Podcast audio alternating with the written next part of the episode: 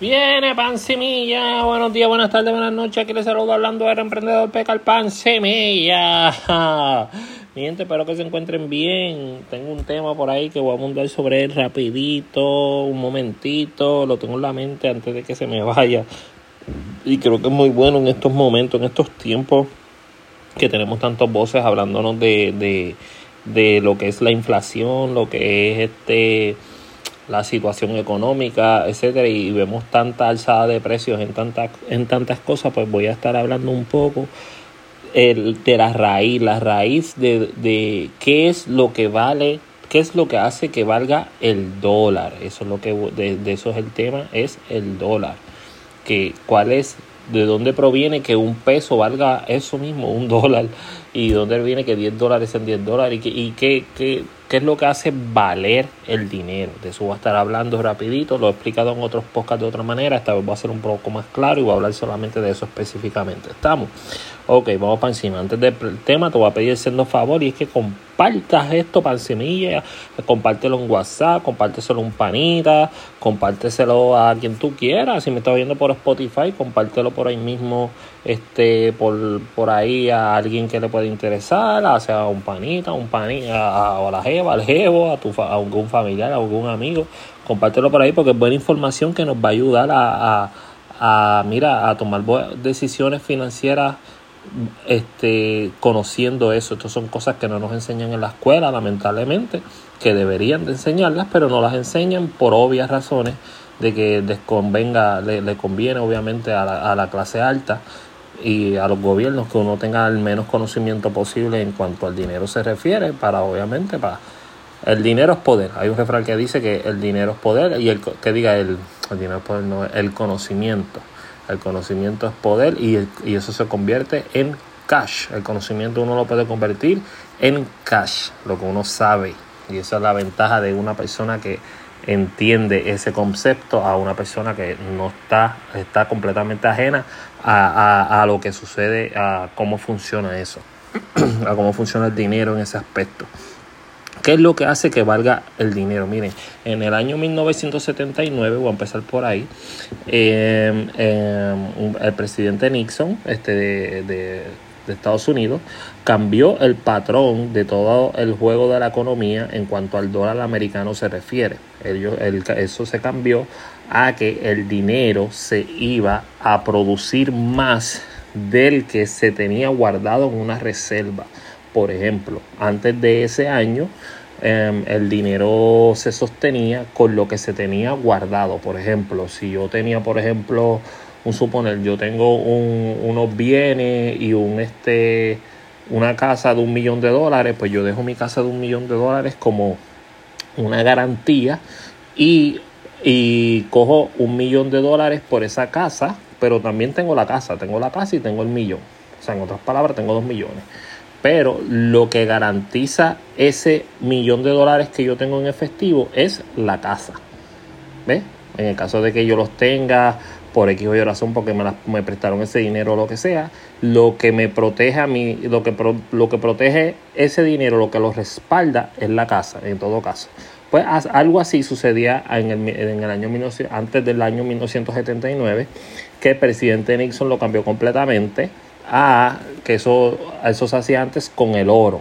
Todo lo que había de oro en la Reserva este Nacional, en el Tesoro Nacional de Estados Unidos, conocido como la FED, eso era el dinero que estaba circulando en, en, en ese país y, todo el dólar que había en cualquier parte del mundo se respaldaba con ese dinero. Por eso uno pues podía irse a la quiebra o lo que sea, o whatever, y ese dinero era lo, eh, lo, que lo respaldaba era ese dinero que estaba allí ese oro que, que tenía que tiene es todavía eh, la Fed este, de reserva en Estados Unidos. Pues qué pasa después de que cambia este concepto lo que se hace es que se imprime más dinero de lo que pueden imprimir y hacen lo que se conoce como verdad la, la ley esa de, de que hicieron de, de Nixon que simplemente imprimen más dinero del que, de lo que cuesta, de lo que pueden respaldar eh, con ese oro.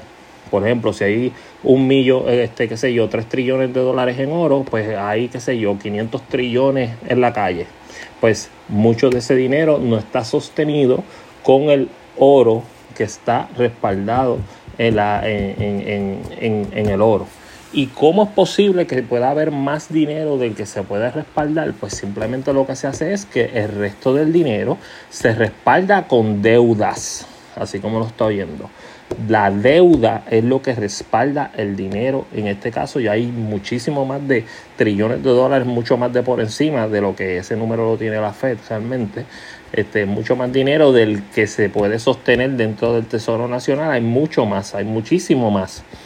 Y todo sostiene la deuda. ¿Y cómo se sostiene ese dinero? Pues ese dinero se sostiene a través de impuestos, a través de, que le cobran a usted impuestos por, lo, por cualquier cosa, a través de inflación que es que el dinero entonces valga menos, pues, el dinero valga menos porque hay más dinero en la calle y hay mucho más dinero del que se puede respaldar. ¿Y qué es lo que hacen? Pues lo que hacen es que para tener un balance entre una cosa y la otra, pues se hace lo de, perdón, se hace lo de la inflación para que eso pueda sostenerse en una estabilidad. Eh, por, por, eso usted ve que a pesar de los años, todo el tiempo, todo va subiendo. No es lo mismo comprarse un carro ahora que comprarse un carro hace 20 años. Todos sabemos la gran diferencia que hay, una casa ahora con una casa antes. Yo me recuerdo que una vez yo conocí a un señor, un señor mayor este que conocí en una fábrica que yo trabajé, se llamaba, este, se olvidó el nombre de él, Eulogio, algo así, Eulogio. Una persona muy buena y pues lamentablemente volvió al trabajo después de su retiro y pues me dijo que lo hizo por, para no estar en su casa y qué sé yo, estaba tan acostumbrado a trabajar que volvió y, lo ponían a hacer cosas tontas en, la fábrica, pero sí hacía y trabajaba. Y, y, este, una vez le pregunté, una vez yo le di pon y me puse a charlar con él, le pregunté que cómo era para aquellos tiempos y me, me contó, me dijo, le, le, pregunté por la casa, qué bonita casa tiene y me, me dijo, él pagaba de casa 106 dólares de casa porque la pagó por seis años, que eso era un pago de bicicleta. y, yo, yo, wow, 106 dólares. Y eso no existe hoy, ¿verdad? Y yo, eso no existe por más barata que sea una casa. Eso es imposible que tú pagues 106 dólares. imposible. Da risa y es como, wow, imposible, pero sí. Entonces las casas valían. Y yo, ¿cuánto valía una casa? me decía 20 mil, 30 mil. Eso era lo que costaba una casa. Pues por lo tanto, eh, este, el costo a 30 años era bien bajito. No es como ahora que estamos hablando de tú no consigues una propiedad por menos de 100 mil, es bien raro que tú, o sea, si tú consigues una casa de menos de 100 mil ya es una casa como quien dice barata y con todo eso jamás y nunca pagas, pagas cuatro o cinco veces más de lo que de lo que estaba pagando, tú sabes. Pues eso se conoce como inflación. Eso, eso se hace para, para poder hacer valer el dinero que circula, que circula, porque parte de ese dinero es, son intereses, impuestos, y los intereses no es otra cosa que dinero gratis, dinero que regresa al banco de los mismos que te dieron por haberte prestado dinero y pues ese dinero de esos intereses también se cobran impuestos que también este, la, la Fed también coge parte de ese dinero y pues obviamente se mantiene como una especie como de patrón circulando el dinero sostenido por deuda, en parte sostenido por el Tesoro Nacional, que ya es bien poco lo que se sostiene con eso, y el resto se sostiene con pura deuda. O sea que básicamente lo que se, se sostiene solo, se está sosteniendo solo en sí mismo. ¿Y qué es lo que lo respalda al final del cabo? Si venimos a ver qué es lo que respalda realmente el dólar, pues viene siendo como la confianza de las personas en él viene siendo que uno confía porque, porque es dólar americano, porque es el dinero que más vale del mundo, bueno, este, en teoría, ¿verdad? En teoría, este, etcétera, y pues se respalda como esa confianza del dólar, pues la gente la tiene y pues, em, pues se, se, pues, y eso es lo que realmente sostiene el dinero, um, el, lo que cuesta, um, ¿verdad? el dinero. Y pues así es que funcionan las cosas. Cada vez el sistema está, está diseñado para que cada vez el dinero valga menos y cada vez las personas, las personas tengamos que trabajar cada vez más. Por eso es que se, aumenta, se trata de aumentar sueldos, etcétera, pero el aumento de sueldos puede ocasionar, si hay demasiado aumento de sueldo, puede ocasionar una hiperinflación que es como un estancamiento completamente global, porque ahí este, la gente cobra demasiado y entonces no hay un retorno para ni para el gobierno ni para los bancos ni nada de eso y por lo tanto no se puede tampoco tener todo que todo el mundo tenga unos sueldos increíbles. Sería lo justo pero realmente lo que ocasionaría sería como un algo invisible como nada lo pudiera sostener porque la gente entonces gana demasiado por eso tiene que para balancear todo tiene que haber este de todos los de todos los bandos gente ¿verdad? Este, clase media, clase alta, clase baja, todo eso tiene que existir para que pueda funcionar como funciona y así funciona la economía. Esto es una triste realidad.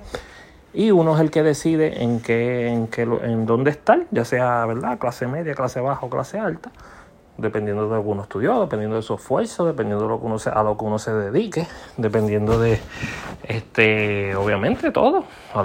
Este, hay gente que no ha estudiado nada y son, son ricas, hay personas, y todo lo contrario, también hay gente que ha estudiado mucho y pues están en clase media o clase baja por diferentes razones. Pero con todo eso son felices, eso no tiene nada que ver una cosa con la otra, no quiero, no quiero abordar ese temita, eso pudiera hacerlo para otro podcast. Pero lo que quiero es que entiendan ese concepto. O sea que siempre, siempre el dinero va a estar imprimiéndose y siempre va a valer cada vez menos. Cada vez que impriman dinero, el dinero va a costar, va a valer menos. Por lo tanto, tenemos que trabajar más para tener más, para poder mantener el estilo de vida. O ajustarnos y hacer unos ajustes para nosotros poder entonces ajustarnos a vivir de una nueva manera debido a la inflación. Eso está sucediendo mucho ahora en estos tiempos que hay, que hay tanta inflación. Disculpen el ruido, ¿verdad? Eh, que que estoy yéndome para mi trabajo y ahí mismo entro. Y pues eso está sucediendo ahora en, en ¿verdad? Con, con, con, la cuestión de la inflación está sucediendo mucho, se está viendo demasiado y por lo tanto pues sentimos el golpe como más rápido de lo de la inflación. Pues nada, mi gente, espero que les haya gustado, les haya servido. Este, pan semilla.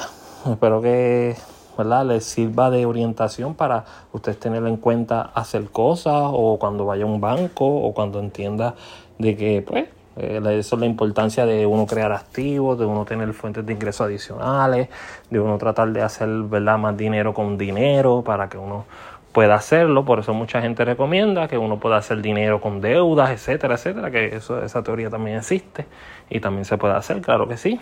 Es cuestión de aprenderlo a hacer. Bueno, mi gente, pan que pasen un excelente día. Buen día.